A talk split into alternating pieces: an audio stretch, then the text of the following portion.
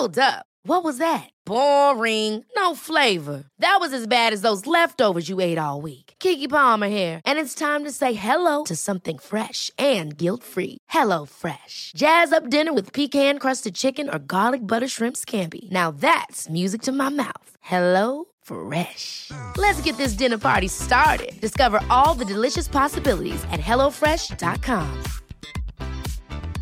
Hiring for your small business? If you're not looking for professionals on LinkedIn, you're looking in the wrong place. That's like looking for your car keys in a fish tank. LinkedIn helps you hire professionals you can't find anywhere else, even those who aren't actively searching for a new job but might be open to the perfect role. In a given month, over 70% of LinkedIn users don't even visit other leading job sites. So start looking in the right place. With LinkedIn, you can hire professionals like a professional. Post your free job on linkedin.com slash achieve today.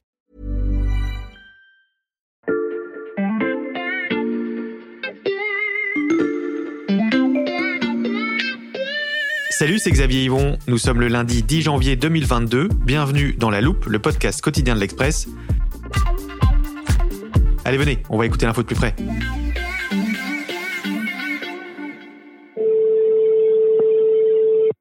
Allô Bonjour Mamilou, Bonjour. ça va Oui, ça va bien, oui.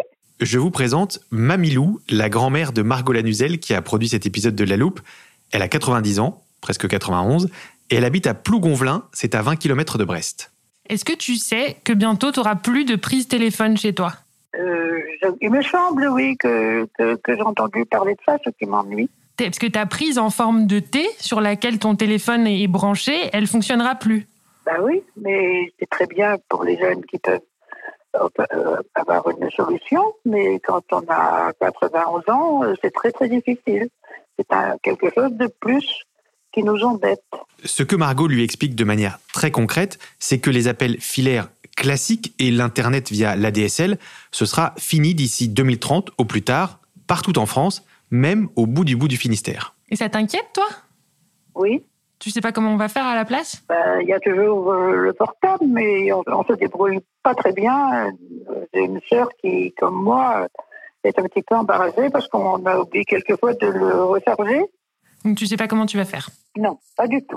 Je comprends que ça l'inquiète, mais moi je sais comment elle va faire. D'ici quelques années, Mamilou aura la fibre, comme vous tous, mais aussi vos parents et vos grands-parents, où qu'ils vivent.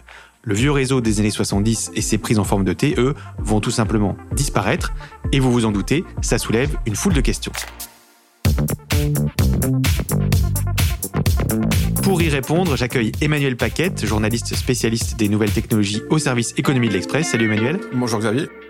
Ensemble, on va analyser euh, les enjeux de cette fibre nationale à venir. Mais si tu veux bien, on reste encore quelques instants dans le Finistère, euh, parce qu'avant de raccrocher, Mamilou nous a posé une question euh, pour sa voisine. Bah, si je peux aider, avec grand plaisir. Alors, la voisine, elle a Internet grâce à la DSL, branchée donc sur le même réseau que le bon vieux téléphone fixe. Ça marchait très bien jusqu'à il y a un ou deux ans, mais ces derniers temps, il y a de plus en plus d'interruptions. Effectivement, et elle n'est pas la seule, puisque beaucoup de gens s'en plaignent aujourd'hui un peu partout en France. Ah bon? Oui, puisque euh, aujourd'hui, cette euh, paire de cuivre, hein, puisque ce sont des deux fils de cuivre qui sont entremêlés et qui arrivent directement dans les foyers, la plupart des foyers français, hein, un peu plus de 24 millions, aujourd'hui sont équipés de, ce, de cette paire de cuivre. C'est un vieux réseau qui a été déployé dans les années 1970, initialement pour faire transiter juste la voix, hein, pour passer ces, appels vocaux. Et puis plus tard, il y a eu le développement de ce qu'on appelle les technologies dites XDSL, parce qu'il y a plusieurs technologies DSL, pour doper en fait les, le volume de données qui transitent sur ces fils de cuivre et pouvoir apporter de la donnée en plus de la voix. Alors pour ça, il faut équiper ce qu'on appelle les répartiteurs. hein. C'est là où on connecte euh, le réseau télécom des opérateurs avec le réseau télécom des particuliers.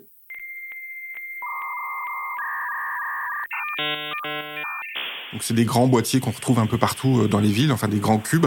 Donc ça pose pas de problème dans les grandes villes parce qu'il y a des répartiteurs ou des sous-répartiteurs un peu partout euh, près des foyers.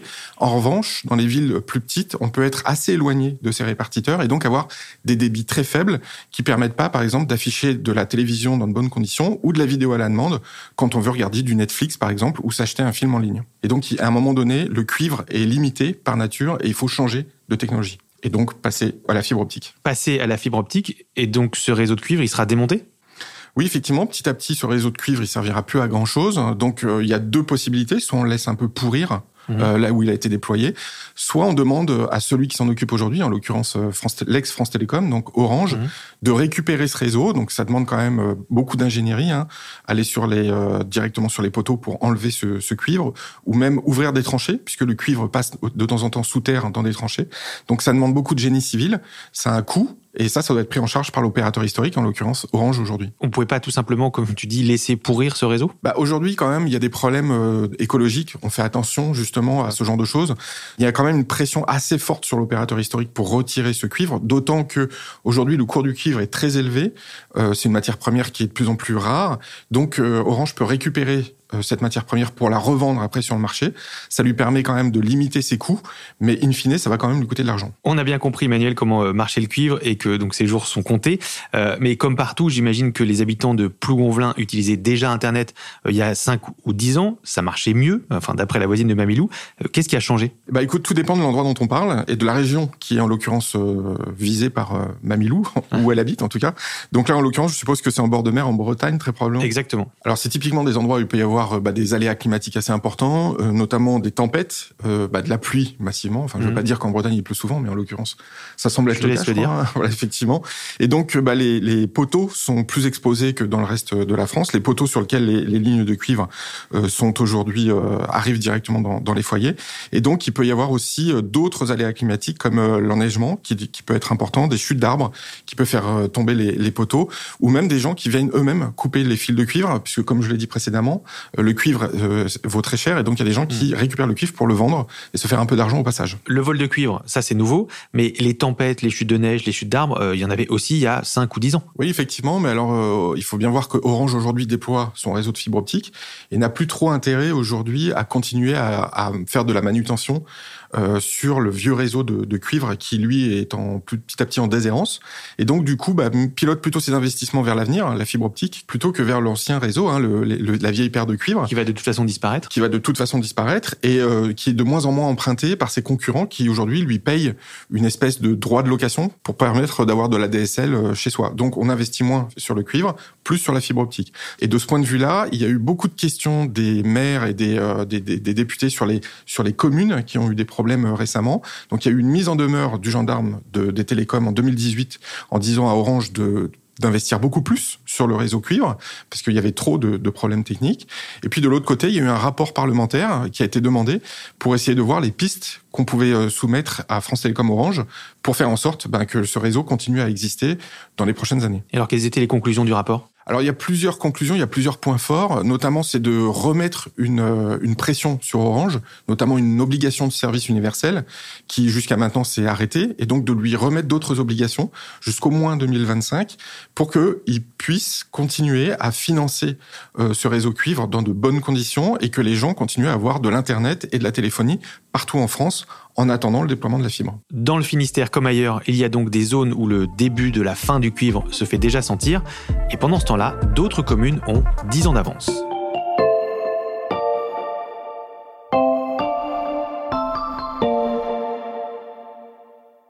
Emmanuel, est-ce que tu es déjà allé à Lévis-Saint-Nom? Alors non, je n'ai pas eu encore cette chance. Euh, je dois dire que ça sonne moins finistérien que Plougonvelin. Effectivement. Alors c'est une petite commune de 1600 habitants dans, les Yvelines et c'est la première commune de France à avoir éteint donc le réseau cuivre, pour passer sur du 100% fibre optique. C'est donc de, de, ce point de vue-là les précurseurs hein, en la matière, puisque comme tu le disais, elle a 10 ans d'avance sur le programme euh, national prévu pour 2030, et ça a permis de tirer des premiers enseignements sur, ce, sur cette bascule. Donc les Leviciens, les habitants de Lévis-Saint-Nom, n'ont plus de prise en T, n'ont plus de téléphone fixe à l'ancienne. Euh, comment ça s'est passé concrètement? Alors le plan, c'est un plan en trois étapes. La première étape concerne les opérateurs de télécommunications qui ont arrêté de commercialiser les offres dites ADSL, donc s'il était plus possible de prendre une mmh. offre Internet ADSL.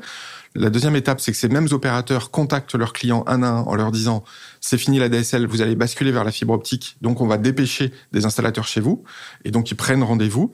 Puis après, ces installateurs viennent, installent cette fibre optique, en tout cas la tirent jusqu'au foyer, et puis les gens comme ça basculent sur cette nouvelle technologie.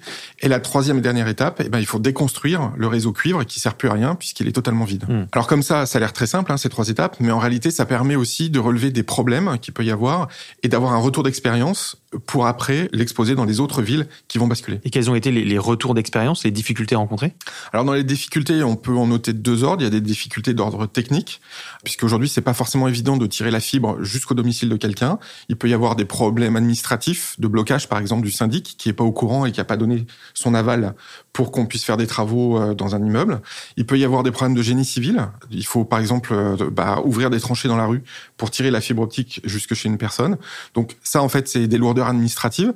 Et puis il y a d'autres problèmes euh, dits techniques, en l'occurrence qui sont liés à la téléassistance. Alors la téléassistance, c'est ces appareils dont sont équipés aujourd'hui les personnes âgées qui, lors d'une chute, déclenchent automatiquement un appel d'urgence vers les SAMU ou les pompiers. Et donc ces systèmes-là, qui sont basés bah, forcément sur un appel téléphonique, ne fonctionnent plus quand il y a une coupure de courant euh, et qu'on est équipé de fibre optique. Donc euh, il y a eu une solution qui a été mise en place, c'est d'équiper ces personnes d'une batterie à la maison qui prend le relais en cas de coupure de courant. Parce que ça, c'est un des problèmes de la fibre, c'est que quand il n'y a plus d'électricité, on peut plus passer l'appel. Effectivement, parce qu'à la différence du réseau cuivre, il faut avoir une box chez soi qui sur laquelle est connectée la fibre optique. Et donc, s'il y a une panne de courant, c'est la box qui n'est plus alimentée et du coup, bah, les appels téléphoniques, la télévision, plus rien ne passe. Et donc ça, ça pose un, un problème. Ça a posé un problème pour la téléassistance. Ça pose aussi un problème dans les ascenseurs qui étaient équipés d'un d'un téléphone. Et donc là aussi, il a fallu les équiper de batterie. Donc tout ça, c'est des retours d'expérience qui sont en cours. Et donc on voit des cas d'usage se dégager, des cas d'usage qu'on n'avait pas du tout prévus précédemment. Et comment ça se passe pour les opérateurs, euh, les habitants de Lévis-Saint-Nom et donc des prochaines communes qui seront équipées? Ils peuvent choisir n'importe lequel? Oui, normalement, ils doivent euh, pouvoir choisir n'importe quel opérateur. Et c'est à l'opérateur de s'occuper de cette transition en envoyant effectivement euh, une personne qui va faire les travaux, amener la fibre et puis la déployer en interne chez soi le mieux possible, si possible, sans faire de dégâts dans les murs et laisser des tranchées un peu horribles, ce qui a pu arriver déjà euh, par le passé. hein. Hmm. Et puis il y a une autre question qui se pose, c'est lors de cette transition, est-ce que les opérateurs vont pas en profiter pour essayer de pousser des forfaits plus chers euh, vers des gens qui n'en ont pas besoin, qui ont juste besoin de la téléphonie, en leur proposant des forfaits 3 en 1 à 39 ou 40 euros par mois? Et de ce point de vue-là, bah, les mairies, les communes vont devoir être assez vigilantes pour que certains opérateurs n'en profitent pas pour essayer de, Hmm. de basculer certains euh, foyers vers des offres dont ils n'ont absolument pas besoin. Je repense à, à Mamilou qui était très inquiète à l'idée de vivre euh, la même transition que tu nous décris euh, dans quelques années. Euh, Dans la commune test des Yvelines dont on parle, comment on a prévenu les personnes âgées ou, ou isolées? Alors, pour l'instant, c'est des campagnes de communication qui passent euh, essentiellement par la commune, la municipalité, et puis par les opérateurs télécoms, en faisant du démarchage. Donc, ça peut être du démarchage du porte-à-porte si nécessaire, puisque il y a toujours des irréductibles hein, qui ne veulent pas du tout passer à, à la fibre optique, qui veulent pas du tout changer de technologie, en disant qu'ils sont déjà très bien avec ce qu'ils ont. Et donc, de ce point de vue-là, il faut vraiment faire de la pédagogie, aller les voir en direct. Donc, ça demande euh, beaucoup d'intervention. Ça se passe aujourd'hui comme ça, sur des petites communes. Euh, Dans des grandes villes, il y aura forcément des campagnes de communication beaucoup plus importantes, mais pour l'instant, on ne sait pas exactement comment ça va se dérouler. Le système se rôde donc euh, petit à petit avant la grande bascule, cette fois donc à l'échelle nationale.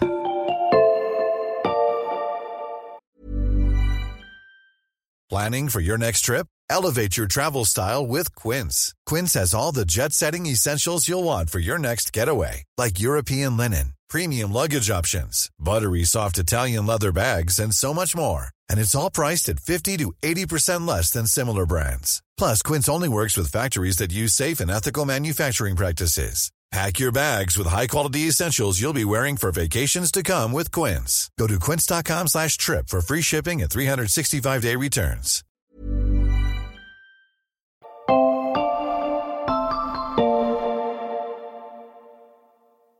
On peut le rappeler que lors de la- des transitions technologiques récentes, hein, notamment l'arrêt de la télévision analogique ou l'arrêt de la télévision simple définition par les antennes, euh, il y avait eu euh, un partenariat entre les acteurs privés et les acteurs publics pour informer l'ensemble des citoyens. Je vous présente Michel Combeau, directeur de la Fédération française des télécoms, organisme qui regroupe la plupart des opérateurs et qui est donc au cœur du processus de déploiement de la fibre optique. Quand nous allons voir une mairie pour l'informer de l'arrêt du cuivre, eux se sentent un petit peu perdus.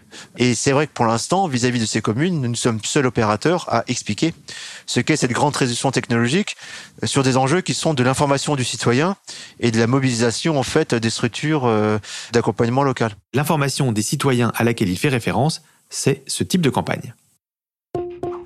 Le 5 avril, la TNT passe à la haute définition. Votre télé est-elle prête? Vous le saurez après ça Emmanuel, on, on a tous vu ce ce genre de spot à la télévision ou sur Internet il y a quelques années. Euh, oui, effectivement, il y a eu. En plus, il y en a eu plusieurs. Donc, je pense que maintenant, les foyers sont plutôt euh, sont plutôt habitués à ça. Mais encore faut-il qu'il y ait des il y ait des campagnes qui soient euh, préparées bien en amont. On vient de faire une comparaison avec le passage à la TNT, euh, mais il y a une différence majeure, c'est que tout le territoire ne va pas passer à la fibre en même temps. Écoutez Michel Combeau. Ce sera pas un grand soir où euh, d'un coup votre euh, ligne ADSL ou votre téléphone euh, analogique s'arrêtera. Ça va être un changement progressif. Les techniciens ne peuvent pas être mobilisés en une journée sur l'ensemble du territoire. Donc l'enjeu c'est de, de pouvoir progressivement passer l'en- l'ensemble des personnes euh, à la fibre optique, justement pour nous assurer que euh, on n'aura pas ce phénomène d'embouteillage et qu'au moment où on arrête le cuivre, finalement les gens aient pris rendez-vous, mais n'aient pas de personnes qui puissent venir. Le déploiement devrait donc se faire euh, petit à petit, Emmanuel. Effectivement, donc zone par zone. Alors, il manque pour l'instant d'un grand plan hein, de- d'extinction du cuivre, comme on a pu le voir à l'époque de la TNT, lorsqu'on a éteint la télévision analogique pour passer à la télévision numérique terrestre. Donc ça, il manque encore ce, ce type de plan-là, mais euh, c'est quelque chose qui va arriver. Et effectivement, le plus dur sera en fait les populations qui sont dans des zones ce qu'on appelle très peu denses, donc très éloignées des grands centres urbains, puisque là, ça devient beaucoup plus coûteux d'amener la fibre. Et d'ailleurs, c'est quasiment jamais rentable ou très peu rentable. Et de ce point de vue-là, il faut des solutions alternatives. Et ça peut être à la fois dans des zones rurales, mais aussi parfois dans des zones où, imaginez une maison euh, au centre d'un grand terrain un, peu euh, accidenté, euh, même en zone pas forcément rurale, et ben on peut avoir un problème, c'est de desservir la fibre sur la propriété privée, avec des raccordements qui peuvent être ce que l'on appelle complexes, quel que soit en zone urbaine, périurbaine ou rurale. L'ensemble de ces cas, c'est effectivement ce qu'on appelle un petit peu maintenant la, la crise de croissance de la fibre. Mais comment résoudre cette crise de croissance de la fibre? Bah, il y a plusieurs solutions. Alors, l'État peut mettre un peu d'argent au pot avec le public pour déployer euh, ce type de réseau. Après, une autre solution, c'est que bah, la sphère publique prend entièrement à sa charge le déploiement du réseau, mais demande aux opérateurs après de s'occuper de la commercialisation de cette offre. Et donc, de ce point de vue-là, bah, le gouvernement a débloqué une nouvelle enveloppe de 150 millions d'euros, justement, pour euh, aider ces communes euh, à déployer le, réseau de fibre optique. Il se trouve que les Infranum, qui est une fédération qui regroupe plus de 200 entreprises impliquées dans le, déploiement du très haut débit, estime que c'est largement insuffisant. Euh, ça se compterait plutôt en milliards d'euros, selon eux, pour euh, équiper ces dernières communes. Euh, bon, c'est aujourd'hui un débat euh, dont on ne verra probablement pas la fin avant plusieurs années, mais en tout cas, il va falloir faire un effort assez important pour relier ces gens-là qui sont euh, bah, généralement dans les campagnes. Et ça, c'est quand les foyers peuvent être raccordés au prix de coûteux travaux, mais parfois ça sera même pas possible, selon Michel Combeau. L'estimation, est-ce qu'il restera euh, euh, 200 000, 500 000 ou un million de foyers qui ne seront pas raccordables du tout à la fibre? Euh, Ça, ces estimations-là, on ne les connaîtra que dans quelques années, une fois qu'on aura pu pousser au maximum notre effort collectif. Comment on fera dans ce cas-là, Emmanuel? Bah, il y a plusieurs alternatives technologiques. Euh, bah, L'une d'entre elles, c'est la 4G ou la 5G. Mhm. Mais encore faut-il qu'il y ait un réseau 4G, 5G qui soit également accessible dans ces zones. Parce que c'est généralement aussi des zones blanches. Exactement, puisqu'on cumule hein, généralement ces, ces problèmes. Après, il y a une autre grande alternative qui est le satellite, avec des constellations de satellites. Euh, et aujourd'hui, bah, il en existe plusieurs qui sont en train de se créer. Il y a OneWeb, qui est la constellation britannique. Il y a également Starlink. Euh, et puis il y a Kuiper, qui est en train d'être développé par le fondateur d'Amazon. Euh, Starlink ou, ou Kuiper, ça doit parler aux éditeurs fidèles de la loupe, puisqu'on a fait un épisode sur les constellations de satellites. Depuis le début de ce podcast, Emmanuel, on parle de 2030 au plus tard pour le passage de la fibre optique. On a compris que le gros du chantier pourrait être euh, fini avant. Est-ce qu'on sait quand? Non, c'est pas encore parce que c'est vrai qu'on a besoin de beaucoup de retours d'expérience, notamment sur les problèmes techniques que ça peut poser, euh, sur euh, bah, les personnes qui sont vraiment opposées à la bascule vers la fibre optique. Donc ils vont apprendre euh, pas à pas. 2030, c'est pour se laisser le temps. Il est fort probable effectivement que ça soit avant. Alors juste pour avoir une idée, aujourd'hui, il faut savoir qu'on est quasiment à 60% des foyers qui sont raccordables à la fibre. Raccordable, ça veut pas dire raccordé, hein, Mhm. mais raccordable. Et normalement, à la fin de l'année prochaine, on sera à 85% des foyers. Donc on voit que ça va très très vite. Après, il faut les raccorder et ça, c'est le plus compliqué parce qu'il faut tirer la fibre jusqu'à chez eux. Et c'est là, en fait, on va voir les gros problèmes apparaître. Mm. Et puis l'idée, c'est de ne pas faire en sorte qu'il y ait des oubliés de la téléphonie euh, fixe, comme il y a pu avoir des oubliés par le passé, euh, notamment euh, sur le prix des carburants, où là, on a vu les manifestations des gilets jaunes. Donc le gouvernement ou le futur gouvernement va être extrêmement attentif à cela, faire en sorte que ce- cette bascule se passe le mieux possible et que surtout le réseau cuivre continue de fonctionner jusqu'au bout du bout du bout pour des gens qui n'ont pas encore voulu basculer vers la fibre optique ou n'ont pas pu pour des raisons techniques dont on a pu parler précédemment. Et donc de ce point de vue-là, c'est aussi un souci politique de faire en sorte que cet accompagnement se passe le mieux possible, surtout pour les personnes dites fragiles ou en tout cas dans les zones très peu denses, donc très éloignées des centres urbains. Tu parles du prix des carburants qui avait déclenché le mouvement des Gilets jaunes. On a dit dans ce podcast que les communes étaient vigilantes pour éviter que les opérateurs proposent des offres fibres trop chères, notamment aux personnes fragiles. Mais est-ce qu'il faut s'attendre à une hausse globale des tarifs à l'échelle nationale bah, là, il y a deux réponses. Il y a une réponse à très court terme. Aujourd'hui, Orange dit pas de problème, je vais m'occuper de faire vivre le réseau cuivre le plus longtemps possible, mais ça va me coûter de l'argent. Donc, si ça coûte de l'argent, il faut que j'en gagne plus. Hmm. Pour en gagner plus, qu'est-ce que je vais faire? Je vais demander aux autres opérateurs, donc Free, SFR, Bouygues Télécom, de payer plus cher le droit de passage. C'est un peu plus de 9 euros par ligne téléphonique ADSL. Et en fait, Orange veut augmenter ce tarif. S'il l'obtient de la part du gendarme des télécoms, il est fort probable que SFR, Bouygues et compagnie répercutent ça sur le prix de la DSL. Donc il est possible qu'il y ait une hausse du prix de la DSL très rapidement là dans les prochains mois, prochaines années. Mmh. Alors jusqu'à maintenant le gouvernement fait la sourde oreille parce qu'ils veulent pas relancer la guerre des prix sur le sur euh, l'internet fixe. Donc ça c'est déjà un premier chantier. Le second, c'est une fois qu'on peut basculer à la fibre optique, là, on peut prendre effectivement Orange, Free, Bouygues, SFR et puis d'autres opérateurs régionaux plus petits, moins connus, mmh. mais qui ont aussi beaucoup de services après-vente, avec une relation de proximité très forte avec les citoyens qui sont dans ces zones-là. Et de ce point de vue-là, on peut plutôt voir émerger aussi de nouveaux acteurs plus petits. Alors, est-ce qu'ils vont essayer de faire en sorte que la facture augmente? Aujourd'hui, sur la fibre optique, jusqu'à présent, les opérateurs n'ont pas vraiment réussi à augmenter les prix. On reste sur des prix qui sont assez proches du triple play de la DSL, hein, c'est-à-dire entre, disons, 33 euh, euros jusqu'à 40 euros par mois, en fonction de la box qu'on peut avoir. Mais c'est là, effectivement, toute la logique des opérateurs, c'est essayer de remonter les prix. Ils n'ont pas réussi à le faire sur la 5G. Ils vont essayer de le faire sur la fibre à un moment ou à un autre. Un chantier dont on suivra les prochaines étapes à la loupe pour euh, informer nos auditeurs partout en France. Euh, merci beaucoup Emmanuel. Merci. Emmanuel Paquette du service économie de l'Express, dont vous pouvez retrouver toutes les excellentes analyses et enquêtes sur notre site internet l'express.fr. Et que vous utilisiez la 5G, la fibre, la DSL ou des satellites, vous pouvez vous abonner à la loupe sur votre plateforme préférée et nous mettre des étoiles si nos épisodes vous plaisent. Je vous rappelle que vous pouvez aussi nous écrire à la loupe at l'express.fr. Cet épisode a été fabriqué avec Margot Lanuzel, Mathias Pengili, Lison Verrier et Charles Voisin. Et on remercie spécialement Marie-Louise Cornille, alias Mamilou, pour sa participation. Retrouvez-nous demain pour passer un nouveau sujet à la loupe.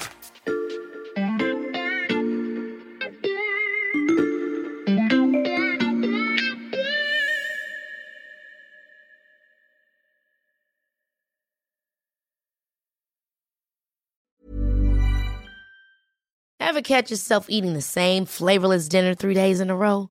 Dreaming of something better? Well, HelloFresh is your guilt-free dream come true, baby. It's me, Kiki Palmer. Let's wake up those taste buds with hot, juicy pecan-crusted chicken or garlic butter shrimp scampi. Mm. Hello Fresh. Stop dreaming of all the delicious possibilities and dig in at HelloFresh.com. Let's get this dinner party started.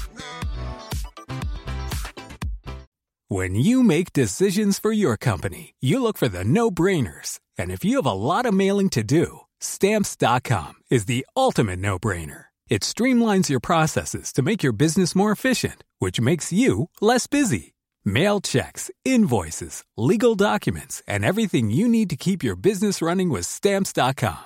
Seamlessly connect with every major marketplace and shopping cart Schedule package pickups and see your cheapest and fastest shipping options from different carriers. With rates up to 89% off USPS and UPS rates. And with the Stamps.com mobile app, you can take care of mailing and shipping wherever you are. Make the same no brainer decision as over 1 million other businesses with Stamps.com. Sign up with Code PROGRAM for a four week trial, plus free postage and a free digital scale. No long term commitments or contracts.